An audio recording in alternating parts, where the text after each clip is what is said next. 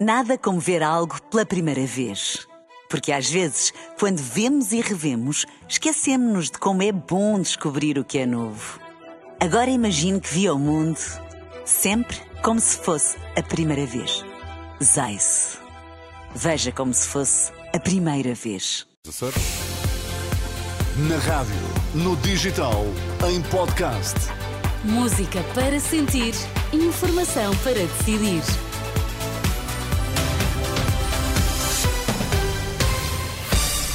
Notícias na Renascença, para já os títulos em destaque, Miguel. Tribunal da Relação reduz pena do antigo presidente da Câmara de Pedrógão Grande, Valdemar Alves, já não vai cumprir pena de prisão efetiva. Jogo Santa Clara Porto dos quartos de final da taça interrompido devido ao mau tempo e tudo indica que vai mesmo ser adiado.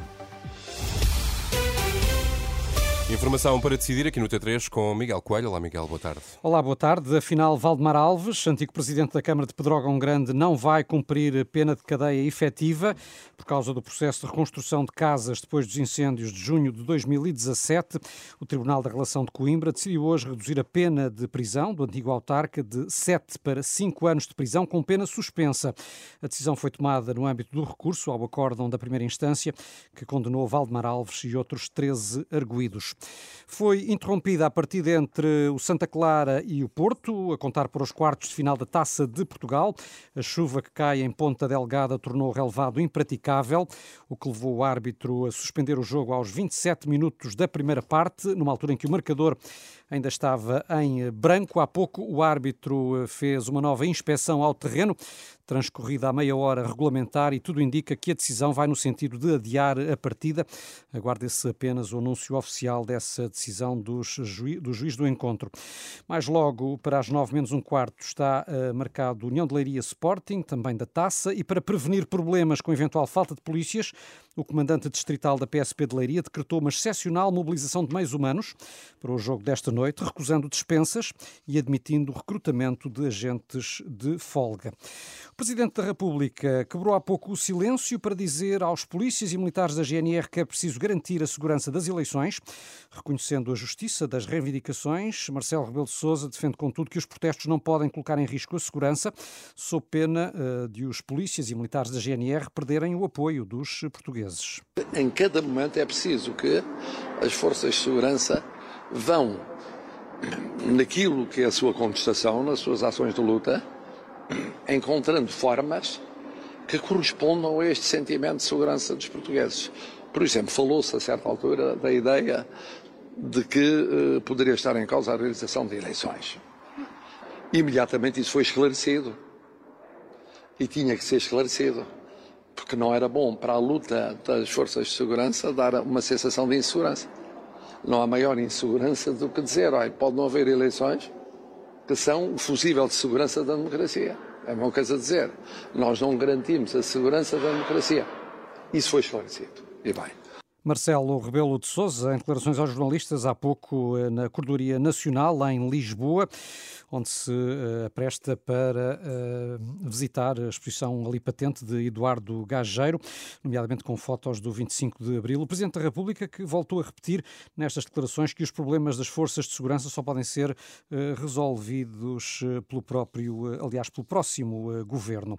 E o Diretor Nacional da PSP anunciou hoje a abertura de um inquérito para apurar as circunstâncias que levaram 44 elementos de um grupo de intervenção a apresentar baixa em simultâneo antes do recente jogo entre Benfica e o Gil Vicente, um grupo que entretanto foi extinto. O diretor nacional da polícia avisa que não vai permitir qualquer ato que ponha em causa o funcionamento de qualquer unidade. Adiada para o próximo dia 14 a leitura da sentença de César Boaventura, o empresário de futebol acusado de quatro crimes de corrupção por alegado aliciamento dos jogadores para perderem uh, face ao Benfica. Na sequência de alterações não substanciais à acusação, o advogado pediu cinco dias, o que levou o juiz a adiar a decisão. No Porto, aguarda-se ainda uh, o anúncio das medidas de coação para os arguídos da Operação Pretoriano, incluindo Fernando Madureira. O Ministério Público pediu prisão preventiva para o líder dos Super Dragões. O anúncio das medidas de coação é esperado a todo instante. E já ontem aqui falámos do fim anunciado do bairro da Jamaica, no Seixal, com a demolição do último lote que ainda estava habitado. Desta vez, Miguel, fazemos o retrato do realojamento. Durante quase 40 anos, o Seixal conviveu com um bairro ilegal no coração da cidade, prédios que não eram mais do que esqueletos de betão armado, com alicerces feitos de pobreza, insalubridade e crime. Em 2018, o bairro da Jamaica começou a ser desmantelado e cerca de seis anos depois é possível o realojamento de quase 800 pessoas. O jornalista João Carlos Malta foi conhecer o que representa para estas famílias.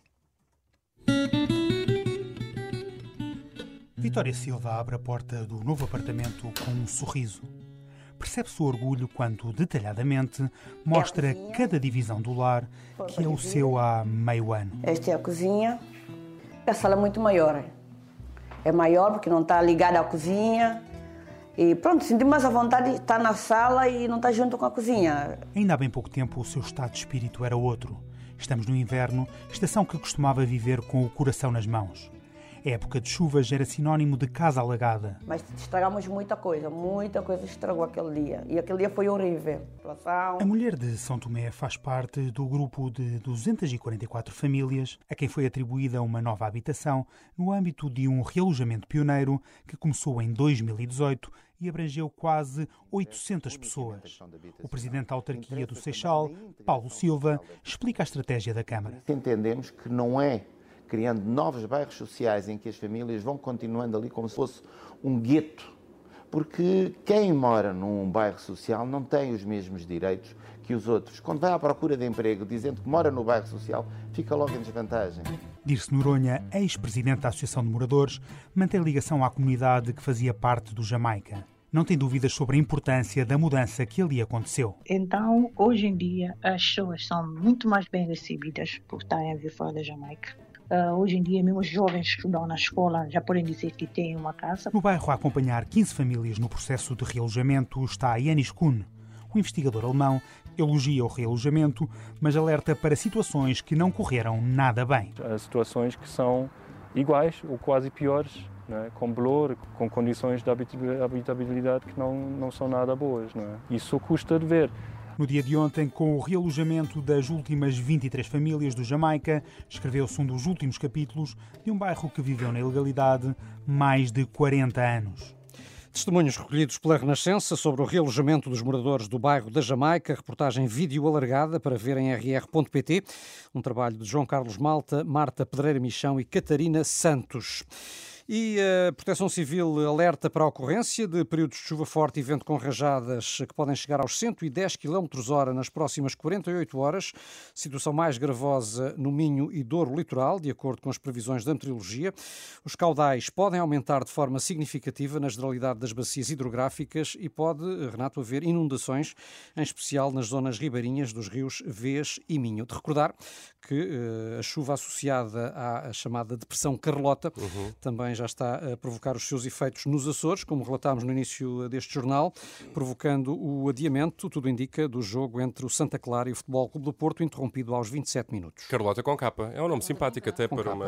Desculpa, desculpa, com capa diz, por causa da chuva. Não, ia claro. dizer Carlota com capa porque é moderna. É, exatamente. Não, é isso, da chuva, por causa da chuva, sim, sim. Justamente. São agora 5 e 8, já sabe que uh, as notícias da Renascença estão sempre em rr.pt. Nada como ver algo pela primeira vez. Porque às vezes, quando vemos e revemos, esquecemos-nos de como é bom descobrir o que é novo. Agora imagine que viu o mundo sempre como se fosse a primeira vez. Zais. Veja como se fosse a primeira vez.